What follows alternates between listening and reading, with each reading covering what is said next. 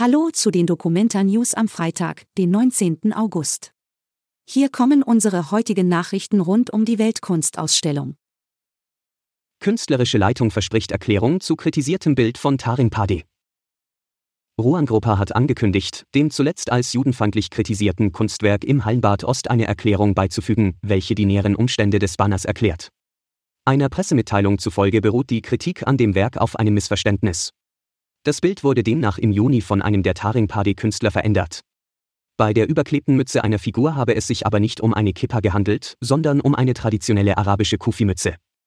Zuvor war ein anderes Taring Padi-Bild wegen einer antisemitischen Karikatur vom Friedrichsplatz entfernt worden. Kunstwerk zeigt Veränderungen in Wassersystemen in China. Wenn man von der Karlswiese an einem heißen Augusttag in das Zelt aus Jakar vor der Orangerie kommt, fühlt es sich an, als ob man eine andere Welt betritt.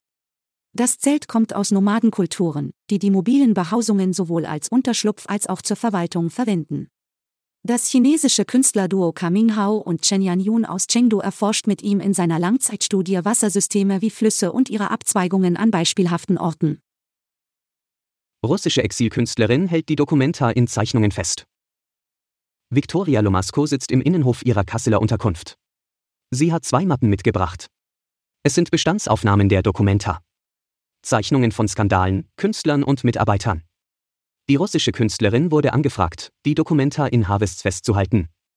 Das sind die Darstellungen von Zusammenkünften auf der D15, die von Kunstschaffenden angefertigt werden. Bei Lomasco sind es kleine Momentaufnahmen, die Ende des Jahres in einem Bildband veröffentlicht werden sollen. Sie ist zum zweiten Mal in Kassel, im Exil lebt sie seit März.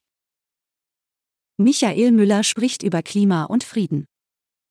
Seit Jahrzehnten kämpft der ehemalige SPD-Bundestagsabgeordnete Michael Müller gegen den Klimawandel und für den Frieden. An diesem Samstag spricht der Vorsitzende des Umweltverbandes Naturfreunde Deutschland im Ruro-Haus über die doppelte Gefahr einer Selbstvernichtung durch Rüstung und Klimakrise. Der 74-Jährige aus dem Rheinland plädiert für die Kultur einer friedlichen Weltinnenpolitik sowie eine soziale und ökologische Umgestaltung der Gesellschaft. Veranstalter sind das Kasseler Friedensforum und die Naturfreunde. Alle Infos zur Dokumenta findet ihr auch auf hna.de/dokumenta. Wir wünschen euch ein schönes Wochenende. Bis Montag.